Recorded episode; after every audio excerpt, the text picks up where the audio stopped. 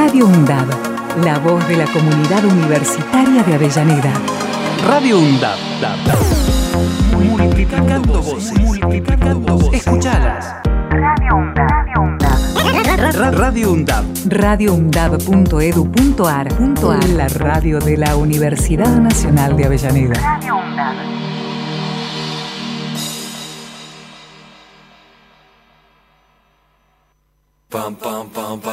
La conquista del tiempo. Somos viajeros. Sabemos cuándo salimos. Desconocemos a dónde llegamos. Tenemos inquietudes y necesitamos saber. La conquista del tiempo. La conquista del tiempo. Un programa realizado por estudiantes de la carrera de turismo de la UNDAP. Los martes de 16 a 17 horas. Por Radio UNDAB. Nuestro destino de viaje nunca es un lugar, sino una nueva forma de ver las cosas. Aquí comienza la conquista del tiempo. Volar con el viento y sentir que se para el tiempo. Pintar el momento y las nubes y persiguen. Hola, hola, hola, hola, ¿cómo les va? ¿Cómo están? ¿Cómo andan? Pasaron dos meses de que hicimos el último programa del año, allá por el 13 de diciembre. Y en el medio pasó de todo, ¿eh? En el medio nos juntamos con familia, amigas y amigos, hemos viajado, conocido nuevos destinos, gente linda. Viajar es un modo de despejarnos y abrirnos a nuevas ideas. No hace falta ir muy lejos, siempre que sea diferente a nuestro hábitat rutinario. Es un viaje y nos permite conocer y aprender. Miren, desde el último encuentro, allá por diciembre, recibimos dos buenas noticias de la radio.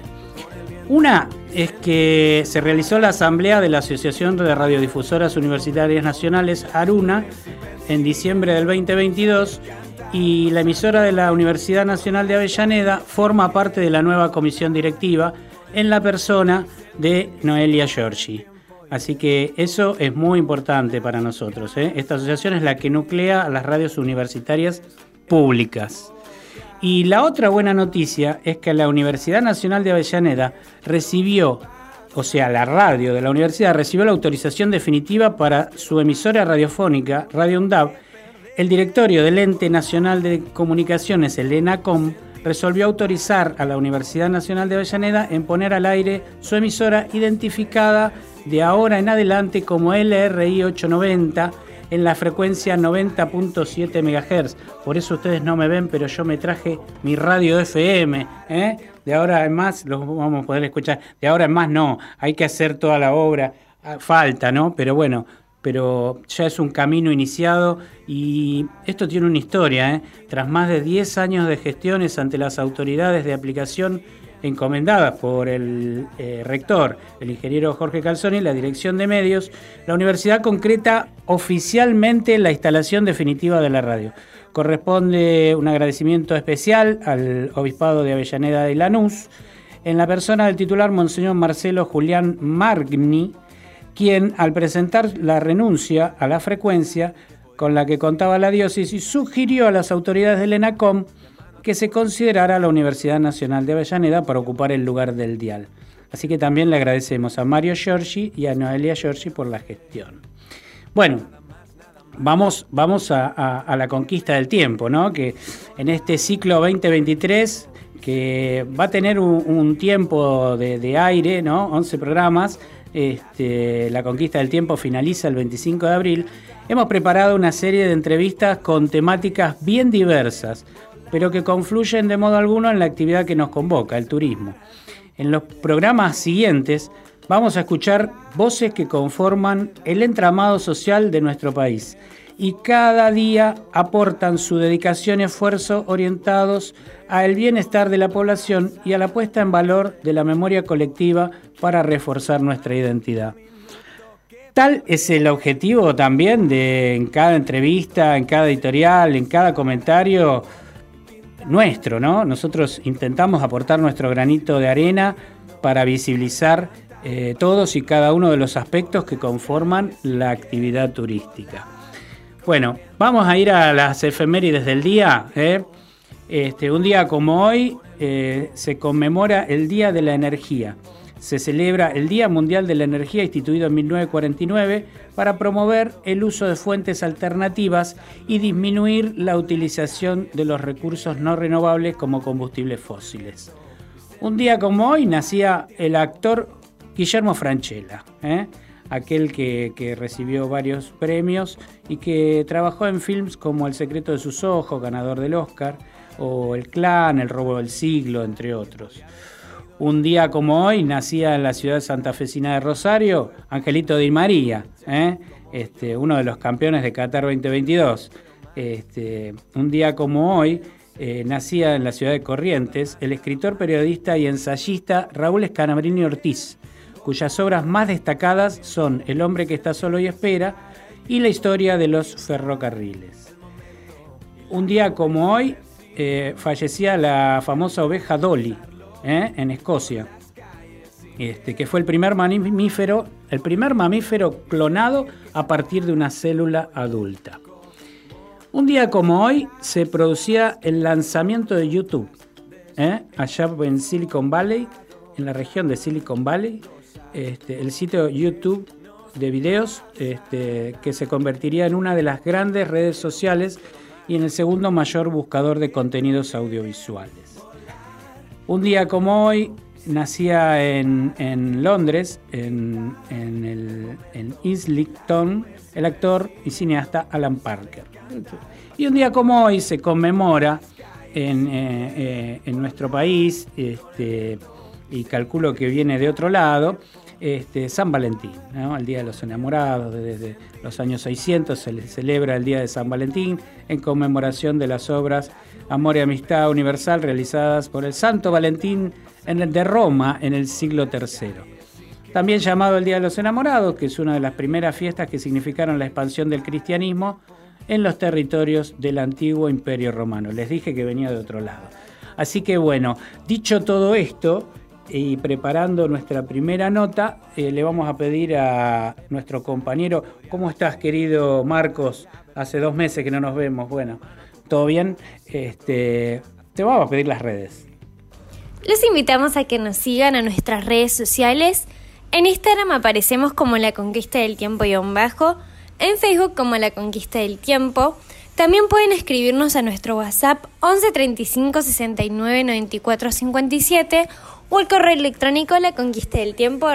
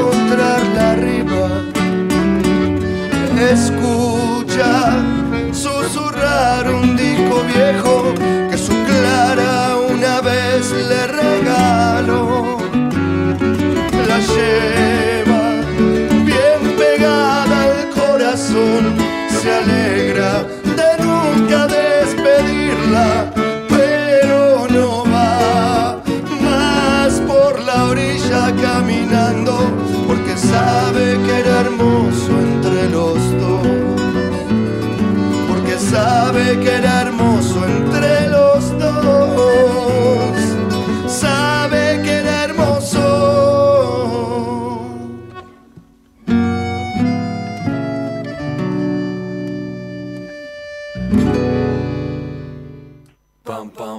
No te vayas. Ya volvemos con más. La conquista del tiempo.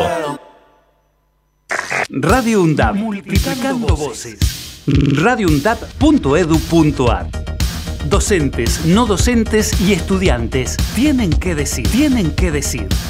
Radio UNDAP. Aruna. Asociación de Radiodifusoras Universitarias Nacionales Argentinas. Somos 63 radios en cada región del país. De este a oeste y de oeste a este. Somos radios universitarias. Somos plurales. De norte a sur y de sur a norte. Somos federales. Recorriendo todas las regiones. Somos Aruna. Todas las provincias. Comunicación Federal. Desde nuestras universidades. Aruna. Asociación de Radiodifusoras Universitarias Nacionales Argentinas. Para cortar las noticias falsas y la desinformación, entérate de todo lo que hacemos en Radio UNDAB y UNDAB TV. Encontranos en Facebook, Twitter e Instagram como UNDAB Medios. Seguinos en YouTube. Suscríbete a UNDAB TV. Bájate la app de Radio UNDAB desde tu tienda de aplicaciones. Somos los medios de comunicación oficiales de la Universidad Nacional de Avellaneda. Otra comunicación, para seguir en contacto con la actualidad y la comunidad universitaria. Después, no digas que no te avisamos. Donde estés y cuando quieras, escucha Radio UNDAB. Baja la aplicación en tu celular. Búscanos en tu tienda de aplicaciones como Radio UNDAB y escucha nuestros contenidos.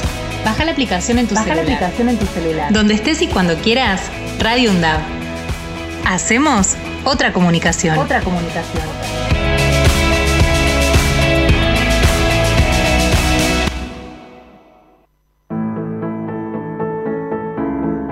Radio UNDAB. La voz de la comunidad universitaria de Avellaneda. radioundab.edu.ar Escúchala.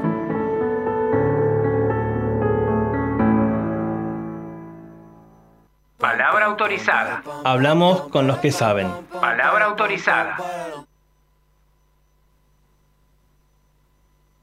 Y en nuestro segmento Palabra Autorizada Vamos a tener una comunicación con Fabián Ortiz. Fabián fue coordinador del programa de extensión universitaria UNOVA en Pergamino, fue coordinador provincial de políticas estudiantiles, trabajó en la Dirección de Educación Superior de la provincia de Buenos Aires, es profesor de historia, director de la Escuela número 13 de Pergamino, presidente ad honorem de la Asociación Vecinal por la Justicia Social productor de El Pregón, producciones audiovisuales y un canal de YouTube que se llama El Pregón del Sur. Y también es productor de una radio comunitaria, La Posta de Pergamino. Fabián, ¿estás ahí? ¿Cómo estás? Hola, ¿qué tal? ¿Cómo va? Buenas tardes para todos ustedes. ¿Qué haces? Alberto te habla. No sé si te acordás de mí. Estuvimos juntos, estuvimos juntos en las costas de Chapalmalal, ahí en las unidades turísticas. ¿Cómo andas? ¿Todo bien? Todo bien, todo bien acá, recién llegando de, la escuela, donde bueno, trabajo como decías recién, y un poco acá estoy ahora poniéndome un rato en la, en la radio, acá en, la posta, así que bueno, acá estamos, trabajando un poco, como todos los días. Trabajando un poco, me parece que trabajás todo el tiempo vos, 24 por 7 por 365. Este, decime una cosa, sí, haces muchas actividades, este, este, decime una cosa, dentro de todas tus ocupaciones, yo eh, detecté que te gusta, te haces tiempo para viajar, ¿no? Sí, bueno, o sea, cada vez que podemos nos hacemos alguna escapadita a algún lado con, mi esposa, viajamos por, principalmente por destinos cercanos a, la ciudad, porque bueno, vamos acá en Pergamino, ¿no? Donde estamos, y a veces cuando tenemos este, un tiempito un poquito más largo, como en enero, por ejemplo, que tenemos unos días de vacaciones, aprovechamos para hacer un viaje un poco más largo, con más tranquilidad y bueno, recorrer lugares de la Argentina. Así que sí, sí, nos gusta, nos gusta mucho viajar. ¿En qué te moves? Eh, hasta el año pasado nos movíamos, bueno, en un vehículo común, en un auto, este, y, bueno, y ahora a partir de este año ya hemos eh, adquirido una camioneta furgón que la convertimos en, en motorhome y de ahí nos vamos moviendo por, por distintos lugares y nos permite más, más flexibilidad a la hora del viaje, ¿no? Porque este, uno puede detenerse más tiempo en algunos lugares, este, observar más, estar más en contacto con, con, la propia, con el propio paisaje, ¿no? Claro, ¿y la fuiste haciendo personalizada o, o es algo estándar? No, la fuimos personalizando, sí, muchas cosas fuimos comprando, eh, mucho trabajo, hace dos años ya que estamos trabajando en eso, es un proyecto que lleva tiempo, ¿viste? porque son muchos detalles y para que quede bien, bueno, este, este fue el primer viaje, este viaje en el que tuvimos la el, el que nos conocimos en Chapalmalal, el, el, el, primero que hacemos así largo, digamos, de más de, de, casi hicimos mil kilómetros, este en total 2.000 kilómetros hasta regresar. Muy bueno. Y anduvo muy bien, este, con mucha, bastante comodidad. Así que bueno, vamos a seguir, este, vamos a seguir viajando. Muy bueno, muy bueno. Sos profe de historia y nobleza, nobleza obliga. A mí me encanta saber, los profes de historia, de qué lado de los próceres están. ¿Cuáles son los próceres que a tu criterio mm. valieron la pena y por qué? Cortito, ¿eh? no, te, no, te estoy tomando examen lo hacemos, lo hacemos, cortito. Eh, bueno, mira, viste que hay como varias, eh, hay una corriente, digamos, o varias corrientes historiográficas que, que sostienen distintas posturas y que a determinado, por llamar de alguna manera, como vos lo decís, prócer o personaje histórico, lo, lo, lo pone en un lugar o en otro, o resalta la cierta figura. Bueno, a mí me gusta mucho eh, yo, digamos, no sé si la línea mía es el revisionismo o algo parecido por ahí, digamos, uno va descubriendo, se va, se va este, adaptando, ¿no? O, va eh, entrando en cierta línea historiográfica, y bueno, yo si tengo que reivindicar algún tipo de figura a lo largo de la historia, son muchos, ¿no? Pero, pero bueno, empezaríamos obviamente con el San Martín que, que, se, que se, el San Martín que se enfrenta a la corona española, al absolutismo monárquico, ¿no? Este, ese San Martín este, enfrentado a esa idea de, esa- de- de- de- del absolutismo monárquico y defendiendo un liberalismo, un liberalismo político que, que entendido como, como tal en el siglo XIX, que obviamente no tiene nada que ver con otro liberalismo Sí, del sí, siglo sí. XX y XXI, ¿no? Está claro. Pero, este, este, y después más adelante, obviamente, la figura de, de- Moreno, de Dorrego, de, de- bueno, Moreno anterior, ¿no? Pero digo, de Moreno, de, de Dorrego, de, de, de, este, de Rosas, de, de, este, de Güemes, ¿no? De Güemes, ahí Eh, está. de- Te lo iba a de nombrar. otros que, Te lo iba a nombrar. de tanto- y, y de mujeres como por supuesto este eh, Juana Zurduy, como, como este, Remedios del Valle y tantas otras mujeres de la historia que, que también han estado presentes y que también se las ha este, olvidado, ¿no? Este, Sí, o la misma Macacha Güemes.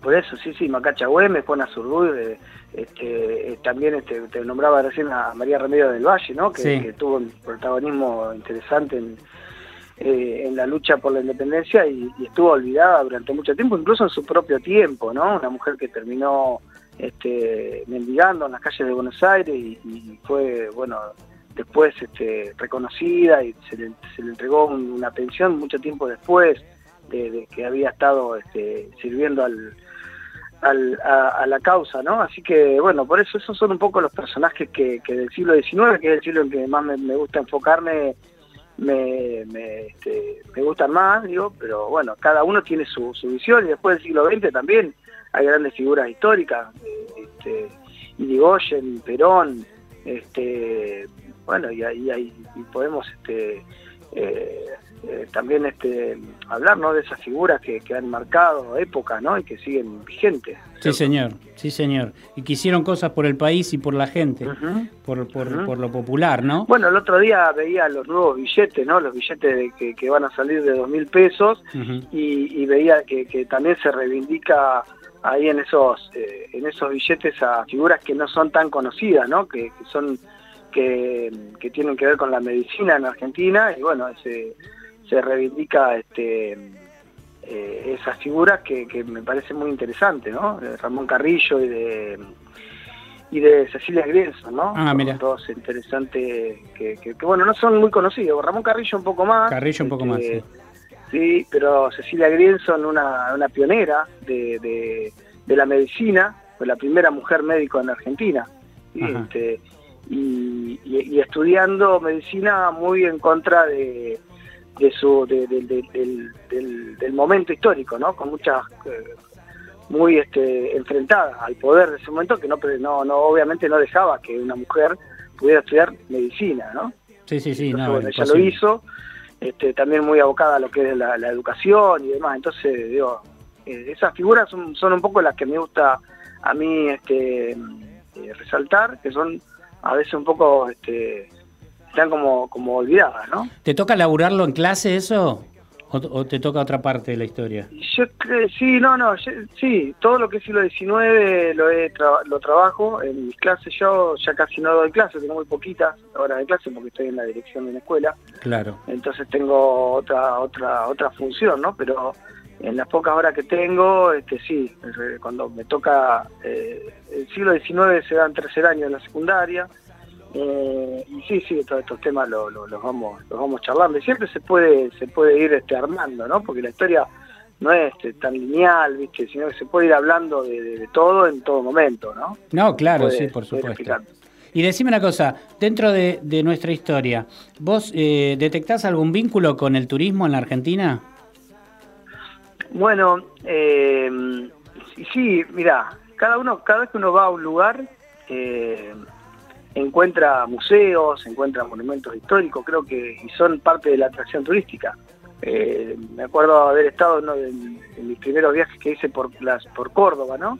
Y Mm. me encontré ahí en un pueblito muy chiquito de Córdoba un museo enorme que si no sé, no es el más grande de Argentina, que es el Museo Roxen. Y, este, eh, bueno, y, y eso fue una de las cosas que también me empezó a, a llamar la atención, ¿no? Y así museos, lugares de- que sí, sí, está muy, yo creo que está muy relacionado, está muy relacionado. En todos los lugares donde uno va hay historia. Ahí, bueno, mismo donde estuvimos en Chapalmalal, este, es un lugar lleno de historia, es un lugar que el propio lugar cuenta la historia de, de una época, de una visión política, de una de, un montón de cuestiones que se cuentan ahí mismo, ¿no? En el solo hecho de estar ahí. Ahí va, y bueno, vos- ahí va, para vos. ¿Qué lugar ocupa las unidades turísticas en la historia argentina? Bueno, eh, eh, forman parte de un proyecto político, ¿no? Forman parte de un proyecto político y social. Eh, estamos hablando de la década del 40, eh, esas unidades turísticas de Chapalmalal que, que fueron construidas este, para fomentar el turismo social, ¿no? Entonces, eh, ese puntualmente ese lugar, esas unidades turísticas representan eh, una visión de que de dignidad para un cierto sector de la sociedad, ¿sí? que no podía acceder al turismo y que a, a través de ese de la construcción de ese complejo y de otros como el de Embalse y de otros que estaban previstos hacerse en otros lugares del país, eh, representan eh, en este caso la posibilidad de que muchos argentinos pudieran este, vacacionar de una manera accesible y que el Estado estuviera presente ahí. Y en un plano más general también se enmarcan dentro de lo que es una visión completa del país, ¿no? Sí, sí. Eh, donde se le da eh, mucho impulso a lo que es la dignidad de la clase trabajadora y ponerla en un plano de igualdad con otros sectores sociales que siempre habían tenido ciertos, este, de alguna manera, eh, no sé si decir privilegio, porque de irse de vacaciones tampoco es un privilegio, pero No, sí es un derecho. es un derecho. este, un claro, de que siempre habían podido acceder a ese derecho y otros grupos que no lo podían acceder, que no podían, no tenían esa posibilidad.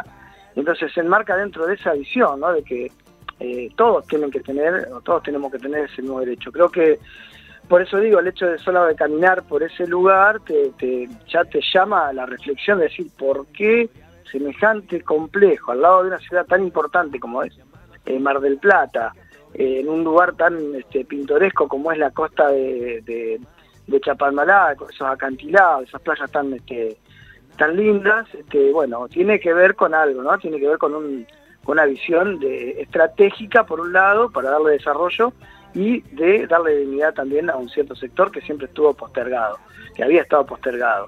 Y más, más aún, teniendo en cuenta que esas tierras pertenecían originalmente a la familia Martínez de Oz. Sí, eso es tremendo. También ahí tenés, ahí también tenés otro, otra cuestión más que tiene mucho que ver, fueron expropiadas, obviamente, la, y, Bien. ese sector de la familia Martínez de Oz, que había sido propietaria de eso durante muchísimo tiempo, ¿no? Claro, en realidad fueron devueltas al Estado, porque son fondos Claro. de estancia que eh, toda la costa es de, es de la nación, no es de, no es de privados. Así que este, fueron, este, hay una palabra exacta que dice que fueron devueltas al Estado, ¿no? Este, Claro, no, claro, es que, no, es, no es que se la sabía. sacaron. Este, eh, sí, son, eh, en realidad Chapalmalal son 600 hectáreas, de las cuales 165 componen el complejo de unidades turísticas Chapalmalal. Es impresionante también que, le- que esos edificios estén en pie después de tanta desidia de, de algunos gobiernos como el último, ¿no? Este. Sí, tremendo. entre el 15 y el 19 que usaron, vos lo decís en tus videos de tu canal, eso lo vamos a dejar para el final para que, para que pases todas tus redes. Este, pero vos lo decís clarito, este, fue utilizado por gendarmería. Así que este Claro, eh, sí. y, y hoy uno ve cómo, cómo la gente lo disfruta. Este, es estratégico todo, el paisajismo que hay, los pequeños bosques que hay, este, el declararlos patrimonio, patrimonio histórico. Eh, eh, es, es muy importante, es muy importante. Y yo creo que lo están pudiendo volver a. No los están restaurando, pero bueno, los están poniendo en valor de alguna manera, este, precisamente porque estaban bien hechos.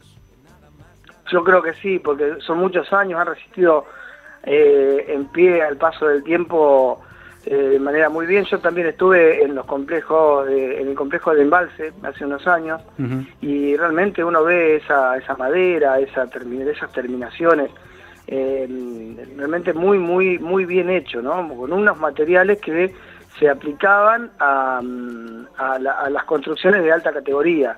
Eh, por eso es que han resistido, sí, totalmente, totalmente. Es decir, se le ponía a disposición de aquel que tenía escasos recursos un, un, este, mm, un edificio que estaba a la altura de cualquier edificio de, de- que podía acceder otro otro grupo social. Sí, Eso según- me parece una, una, una cuestión de, de- de- de igualdad muy, muy interesante. Según pude ver en los cursos de la Comisión Nacional de Monumentos, es pintoresquismo californiano. Son chalets Ajá. De estilo californiano, de primera, con muros blancos, con paredes, con, te- con tejas coloniales y con, con grandes estructuras en madera. Fíjate que eh, estuvimos al lado de eso y eran tremendamente voluminosos, ¿no? Con, con techos altos, sí, sí, con, sí. con- con- que te daban una sensación de estar en una especie de palacio, ¿no? Un lugar, eh, lógicamente, con el paso del tiempo y con el deterioro del no haberlo mantenido durante varios momentos de la historia argentina. Pero bueno, Claro, claro. Pero se están recuperando. Escúchame, fuiste a otros lados en este último viaje. Diste una vuelta de 2.000 Sí. kilómetros, fuiste a más lugares. Claro, ese, ese alrededor de mil kilómetros desde que salí de acá de Pergamino. eh, bueno, obviamente que cuando uno recorre hacia la costa mucho no hay, mucho no hay, digamos, desde el punto de vista turístico más este, masivo, ¿no? Pero sí hay, hay mucho por ver, Mm. ya propio saliendo de Pergamino, San Antonio de Areco y demás, hay lugares para visitar desde el punto de vista del turismo, pero a veces los pasa de largo. Y el otro viaje puntualmente por la costa arrancó en lo que es Punta Raza, Ah, mira. que, que es ahí donde se une, digamos, la- el río el río de la Plata con el con el con el océano Atlántico.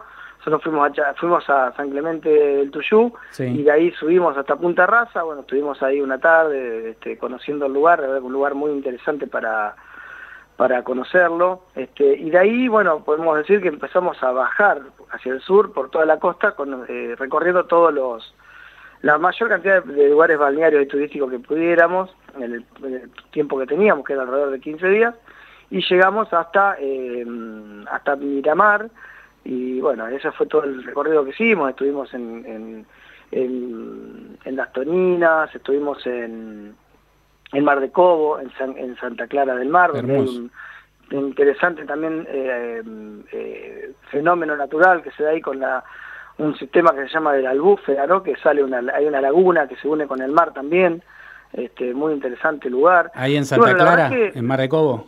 En Santa Clara, en Santa Clara del Mar está. Mira, Y el Mar de Cobo, muy interesante también la, la conservación del bosque que están haciendo y cómo se está armando esa, ese, ese lugar realmente muy, muy, muy pintoresco, muy lindo. Y después, bueno, lo que, lo que este, sí descubrimos, o para, para nosotros que no, no habíamos visto, a veces uno eh, va siempre a un lugar turístico muy grande como Mar del Plata y, y, bueno, te quedás con que el mar es eso. Pero hay lugares del- de, de la costa que son muy, muy, este, muy tranquilos para aquellos que quieren ir a descansar, muy lindos desde el punto de vista del paisaje. Este, así que fue un viaje muy interesante recorriendo toda la costa hasta, bueno, hasta donde llegamos, ¿no? Nos queda pendiente desde ahí para abajo este, todo lo que es el- la parte sur de la provincia de Buenos Aires, que también hay muy, muy sí, es muy lindo, sí, es muy lindo. Muy, muy lindo. Faltan caminos Sí, sí, en sí. algunos tramos, porque Claro, después de Mar del Sur tenés que alejarte de la costa y tenés que ir a, a la ruta A Necochea. 88 y claro, y terminás en Necochea y volvés a salir a la costa de Necochea, pero después te tenés que volver a meter para ir a Tres Arroyos, porque no, no tenés caminos y salís a, a todo lo que es Reta, eh, Montermoso, Pehuenco, que es muy lindo, muy, muy, muy lindo. La verdad, a mí me fascina toda esa parte de la, de la costa. Sí, eso nos queda pendiente para un próximo viaje, por ahí será el verano próximo, porque seguramente durante el año vamos a hacer algún otro viaje para el lado, digamos, del, más al interior, Córdoba, San Luis, Catamarca, La Rioja, y vamos a dejar para el verano eh, la parte de la costa, ¿no? Sí, no te queda Además, mucho este, tiempo.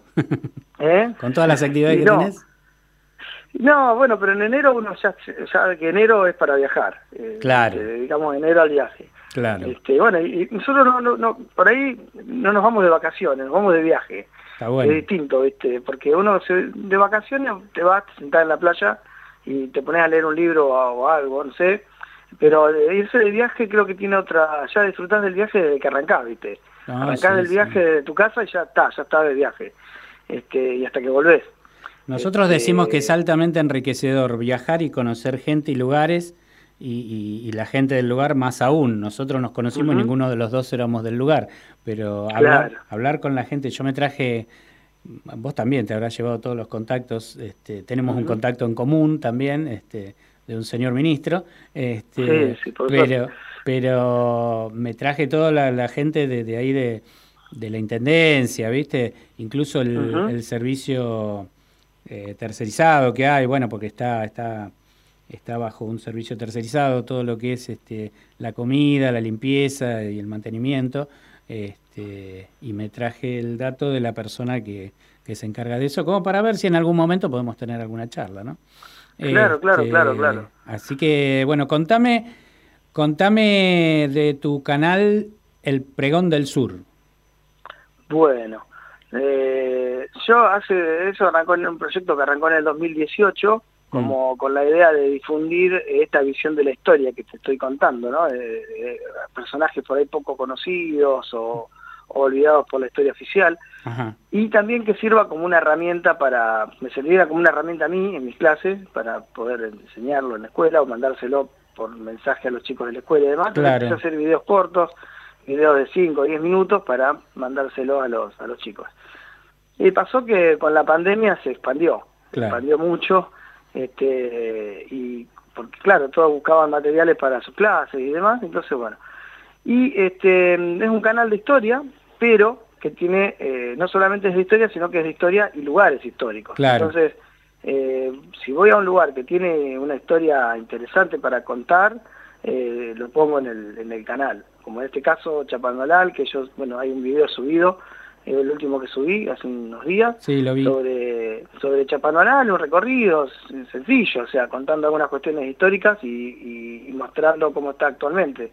Porque ya tengo varios, yo hace varios años que voy a Chapalmalal, Claro, la primera vez fue en el 2009, de eso no tengo registro porque todavía no, no te no dedicabas. hacía esto de filmar, pero ya después del 2009 en adelante, bueno, volví a ir en el 2016, fui en el 2017, y en el 2018 y en el 19, y después, bueno, durante la pandemia no fui y volví ahora. Eh, siempre voy en el marco de lo que es Jóvenes y Memoria, que es un proyecto que se hace ahí con chicos de la escuela secundaria de la provincia, y bueno, siempre tomo registro, entonces hay varios videos subidos, y uno de los que había subido último era del Hotel 4, que yo estuve alojado ahí, y ahora está en reparación. Claro. Entonces me llamó mucho la atención eso, lo están reparando. Sí. Eh, otra vez estuve en el Hotel 2, otra vez estuve en el Hotel 8 y así, bueno, así que los conozco casi todos, este, a los hoteles, menos los que han estado siempre cerrados, que son el 3, creo que El de el niños. 9. Claro, el 3 ese estuvo siempre cerrado. Sí, sí. Desde que yo conozco estuvo siempre cerrado. Y después, bueno, este, mm, también hay videos sobre el museo, el museo de Vaperón, que está ahí mismo en el hotel número 5, Sí. que es donde vos decías que estuvo gendarmería durante la gestión del gobierno Sí, sí. Justamente pusieron gendarmería en el hotel donde está el museo. O sea, también hay toda una simbología, viste que las Sí, cosas sí. no son casualidad, No, ¿no? no, Son hechas por algo. No, no, no. Entonces, bueno, tengo la idea, y la idea fue esta, ¿no? Mostrar lugares históricos eh, de la Argentina y, eh, y, y directamente historia, ¿no? Yo hay videos sobre historia de, de la Revolución de Mayo, sobre historia de, la- de- de todo el siglo XIX, que son para la escuela secundaria. Bueno, el, el canal lo encuentran en, en YouTube como El Pregón del Sur. El Así es Pregón como del se Sur. llama. El Pregón del Sur está en YouTube. Está en YouTube. Y así es, eh, así también tiene un Facebook y un Instagram, pero más, más- mayoritariamente está en YouTube. Mm. Y, mm, y bueno, hay más de 100 videos subidos en ese canal y actualmente tiene tiene tiene una cierta cantidad importante. Tiene más de un millón de visualizaciones a- al, al día de hoy. Ah, fuerte, Así bien. que bueno, Bien. este, Bueno, yo vi el de, el de Chapalmalal y está bien que, que no lo hagas muy complejo, porque ¿no te pasó que hablar con la gente y mucha gente decía que no conocía el complejo? Sí, sí, sí, totalmente. Pero que no tenía ni idea de su existencia. No, al día de hoy es increíble que, que desde la década del 40 para acá, y hay mucha gente, incluso de, de acá yo hablo con mucha gente, no, no, no sabe lo que es, no, no conoce. De hecho yo hasta el año 2009 no lo conocía. Te voy a decir algo más. Te voy a decir algo más. Esta mañana, viste, a mí me llegan al teléfono como siempre los titulares por medio de Google, qué sé yo.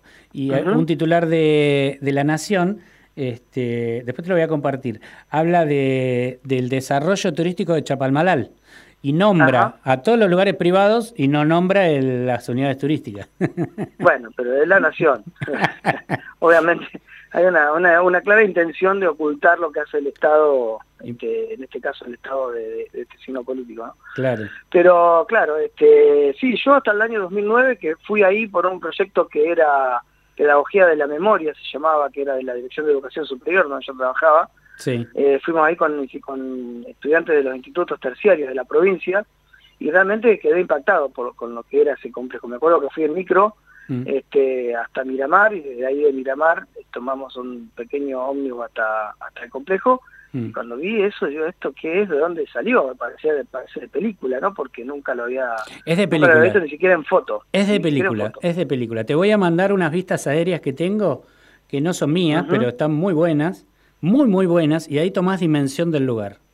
Es tremendo, sí, sí, sí. sí, Te, puedo asegurar. ¿Y la radio, Este- la posta de Pergamino?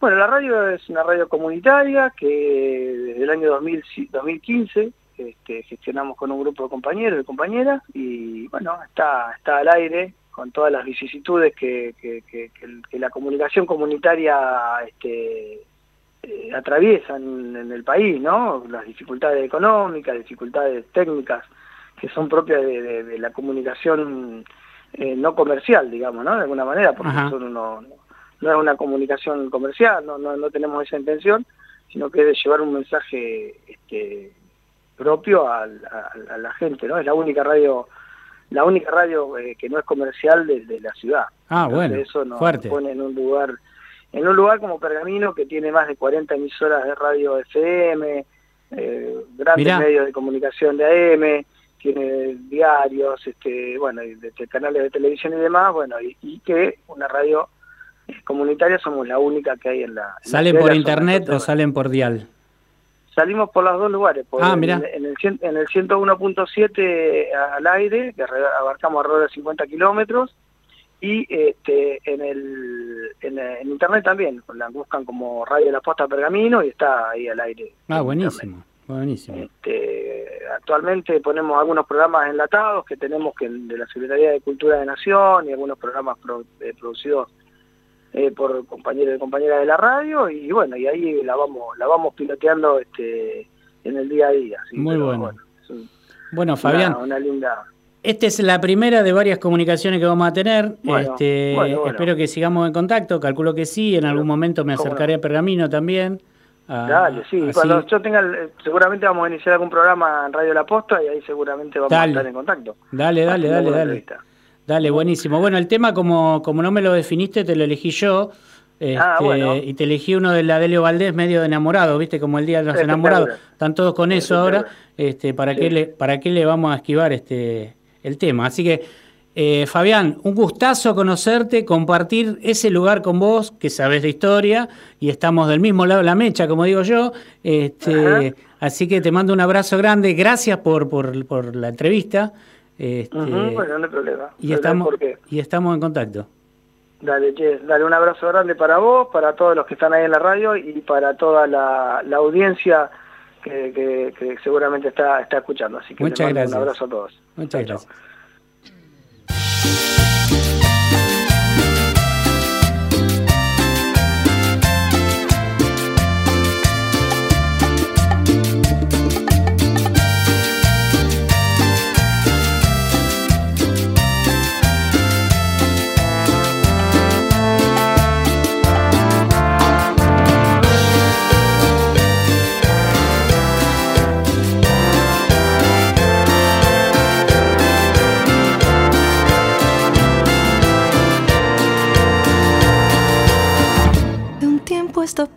Solo fue mentir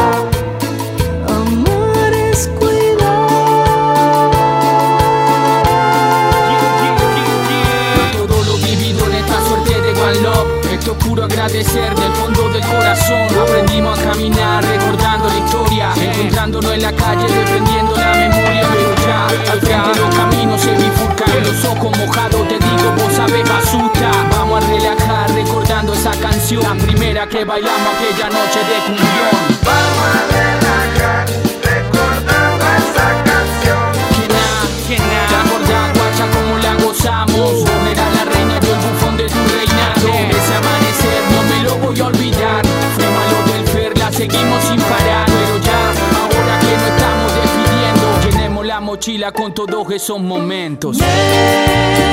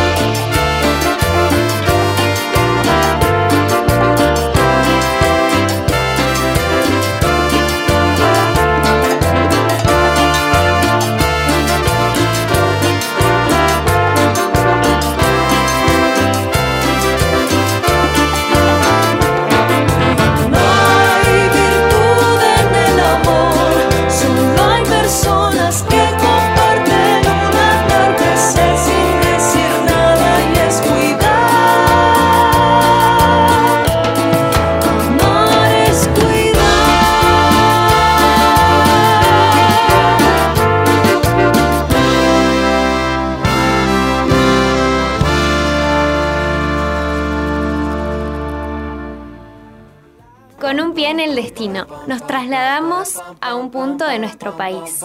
Con un pie en el destino, la aventura vale la pena siempre. Bueno, ¿y nos tomamos un avioncito o, o manejamos indefinidamente y hacemos 3.000 kilómetros por la ruta 3 y nos dirigimos a Ushuaia, eh, eh, el sur más sur de, de América y, y de nuestro país? Y ahí nos encontramos con un amigo, Gabriel Caramanian, climatólogo y meteorólogo. Hola Gaby, ¿cómo estás? Hola Alberto, ¿cómo te va? Buenas tardes. Buenas tardes, ¿todo bien?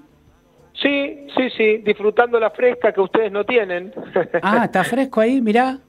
Contame, contame, ¿qué, qué, qué pasa que, que está fresco? No, nada, te imaginarás que nosotros, este, en general, el verano es bastante fresco también. Pero la verdad que estos días, a partir de ayer, hoy, este, y esperemos que mañana también, eh, ingresó bastante aire frío. Y bueno, y la, con la particularidad de que hubo algunas precipitaciones y ya cayó algo de nieve en las montañas. Pero así que con temperaturas bastante más frescas para el periodo estival que la que solemos tener, ¿no? Pero decime una cosa, durante enero y febrero, ¿no? Eh, o durante el mes de enero, vamos a poner, vamos a, vamos a hacer un corte en enero solo. Sí. ¿Cuál es la temperatura máxima que ustedes tuvieron? O que Eh, tienen. mira, eh, en términos eh, históricos, eh, no tengo el dato exacto, pero muy cercano a 28 o 29 grados. Eh, ese es el histórico, digamos. Cuando se calcu- cuando se la máxima medida históricamente en la zona de Ushuaia estuvo en torno a los 28 o 29. No tengo el dato exacto, te quiero repetir, que se puede buscar. No, está bien, está Pero en general, los promedios de temperatura máxima en enero, acá pueden andar entre 14 y 16 grados. Eh, promedio, hay días que podés tener 18, 19 y hay días que tenés 12. Pero la verdad que tanto ayer como hoy las temperaturas fueron un poquito más frescas y las máximas no llegaron a, a valores de 9 grados, 8, así que estuvimos con un poquito más de aire frío. Ahora te hago una pregunta desde mi desconocimiento absoluto. Los 15 grados donde estás vos, ¿son los mismos 15 grados donde estoy yo? Buena pregunta, porque vos sabés que desde el punto de vista de la temperatura no te puedo decir otra cosa que son los mismos. Es evidentemente los 15 grados. Lo que pasa que nosotros, el hecho de tener 15 grados y generalmente si se te combina con muy poco viento, es una jornada muy eh, espléndida, te diría, para la zona de Ushuaia, donde vas a ver mucha gente en remera, vas a ver mucha gente con pantalón corto y por supuesto que vos me dirás, claro, pero hay 15 grados y 15 grados en Buenos Aires nadie anda ni con remera ni con pantalón corto. No. Bueno, ahí está la, la diferencia. Eh, quizás hace que uno con los años 15 grados lo, lo sienta como una temperatura para ustedes de 23 o 24 grados, pero siguen siendo 15 grados en todos lados. Ah, tiene que ver con, con el tiempo que, que estás, co- como que el cuerpo se aclimata al lugar donde vivís. Como que se aclimata, sí, sí, sí, es así. Ya te digo, a veces hay 15 grados con sol y poco viento y la verdad que es una jornada espléndida en estas zonas. Pero claro, tampoco son todos los días así, ¿no? Porque a lo mejor tenés 15 grados pero tenés viento o tenés 15 grados y, tenés, y está nublado. Entonces, claro, esos 15 grados eh, no se disfrutan como tal. Ahora, si está sol, y- si, hay, si está despejado y no hay viento, olvídate, es una jornada como cualquiera de ustedes con 25 grados y despejado. Está bien, ¿y ustedes tienen periodos de lluvia ya fijos eh, anuales? O, El régimen de precipitaciones en, en Ushuaia en particular es eh, no tiene estación seca ni estación húmeda, es, es un régimen de precipitaciones que se da a lo largo de todo el año, casi te diría en forma pareja. Puede haber algunos pequeños picos, pero en general es una precipitación continua a lo largo de todo el año. eh, con valores distribuidos mensualmente bastante parejitos. El total de precipitación, por ejemplo, para, para nosotros, para Ushuaia, anda más o menos en 600 milímetros al año. Para que vos te des una idea, 600 milímetros al año es lo que puede llover, bueno, no, Bahía Blanca puede tener 700, 800 milímetros, pero en general no es un valor alto de precipitación, si te pones a ver. Claro. Eh, Buenos Aires tiene alrededor de 1100, 1200 milímetros por año, por ejemplo. Claro, claro, no. Eh, eh, es, es- es diferente. Y decime, eh, y el tema de la nieve tiene también, tiene sí un periodo de a- anualizado. Sí, la nieve está concentrada, o sea, como el régimen de precipitaciones es a lo largo de todo el año, eso incluye las nevadas, Ah. generalmente acá se concentran a partir de mayo y te diría que hasta septiembre. Claro. O sea, a partir de mayo se incrementan los días con, con, con esas precipitaciones que pasan a ser de lluvia a nieve. Y bueno, por supuesto que el máximo de días de precipitaciones con nieve, que, si mal no recuerdo, creo que está dado en julio. Pero, pero sí, ese es el periodo. De todas formas, no es una zona donde no se descarta que vos podés tener una nevada en enero. O sea, la, la latitud en la que se encuentra Ushuaia hace que vos no estés libre de tener un evento de precipitación de nieve. De hecho, el pronóstico para mañana en Ushuaia está dando la probabilidad de chaparrones de nieve. Ah, mira. Y estamos en febrero. Y estamos en febrero, exactamente. Pero bueno, es lo que te decía, justo está entrando aire bastante frío, el día de mañana es el día eh, más frío de lo que esperamos en esta semana, aire frío que después van a recibir ustedes eh, en la zona central para lo que es el día jueves, creo que es jueves y viernes, donde baja bastante la temperatura en la zona de Buenos Aires. Justo el fin de largo, decís Primero vos. pasa por acá y por supuesto que modificado y calentado va a llegar a la zona central del país recién lo que sería el día jueves. ¿Vos decís que el fin de largo vas a, va a estar fresca?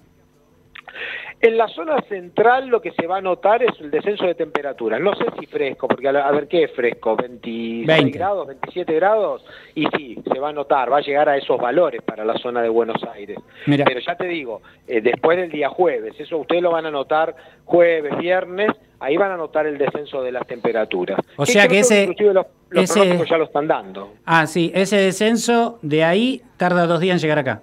Exactamente, exactamente. Es un frente frío que tiene una trayectoria sur-norte bastante marcada. Lo que va a hacer es que descienda la temperatura en gran parte del país. Primero nos toca a nosotros y después les llegará a ustedes dos días después. Bueno, decime, para, para, para redondear, como habitante, eh, no te digo como técnico en turismo, porque no lo sos, lo tuyo es la meteorología, pero como habitante, ¿cómo viste la movida turística hasta acá? Uh, impresionante. ¿Ah, Eh, ah, sí? Sí, mu- mucha, mucha, mucha, mucho turismo. Si bien yo estuve algunos días en el centro del país por mis propias vacaciones, hubo mucho turismo en esta zona. Te puedo decir que por las calles se ve mucha gente, muchos cruceros. Eh, la llegada de cruceros este año fue muy importante, por lo menos a la vista del habitante, como Sí, vos decís. sí, Tengo el dato exacto de cuántos ingresaron. No, no, está bien, está bien, pero, pero, Pero es mucho, mucho turismo, especialmente de cruceros. o sea, local y extranjero, de los dos. Sí, local y extranjero, sí. Eh, sí, sí, tanto nacional como, como extranjero. Bueno, Gaby, te dejo tranquilo, te agradezco tu tiempo, gracias por darnos, para nosotros contactar el país es muy importante y contactar Ushuaia, que todavía no la visité nunca, te imaginas que para mí es, este, en algún momento nos vamos a ver ahí. Ya sabes que estás invitado, nada más tenés que avisarme. Bueno, dale, dale. Te mando un abrazo grande y gracias. Dale, igualmente para usted. Hasta luego. Quiero envolverme en tus brazos, que no quede entre tú y yo un espacio. Ser el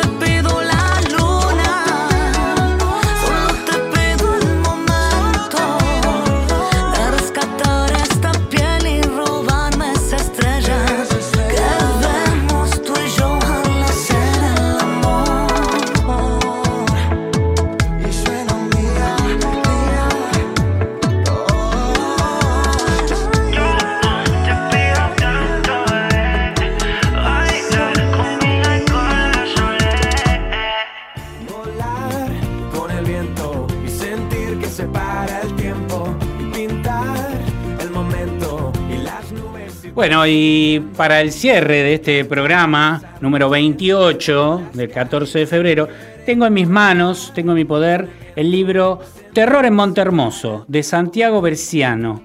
Es un escritor y artesano nacido en Bahía Blanca, en Bahía Blanca, como Ginóbili, como Abel Pintos, como Alfio Basile, como Radagast. Pero Santiago hace 10 años que vive en Montermoso y escribe historias de terror alrededor de la historia fundacional de Montermoso. Lo pueden buscar en Instagram como Terror en Montermoso. Acuérdense, eh, de Santiago Bereciano. Muy interesante. Estuve charlando con él y en algún momento vamos a charlar por acá por, por teléfono con, con la radio. Así que este, bueno, nos veremos la semana que viene. Este, espero que anden bien. Si querés poner, poner la, cortinita de cierre sin sacarme. Este, bueno, ya están abiertas las inscripciones de, de la Uni- Universidad Nacional de Avellaneda. ¿eh? Todas las carreras están disponibles. No se pierdan la oportunidad de estudiar y menos en una universidad pública como la Universidad Nacional de Avellaneda. Les mando un abrazo grande, nos vemos la semana que viene. Marcos, todo tuyo. Depende del lugar.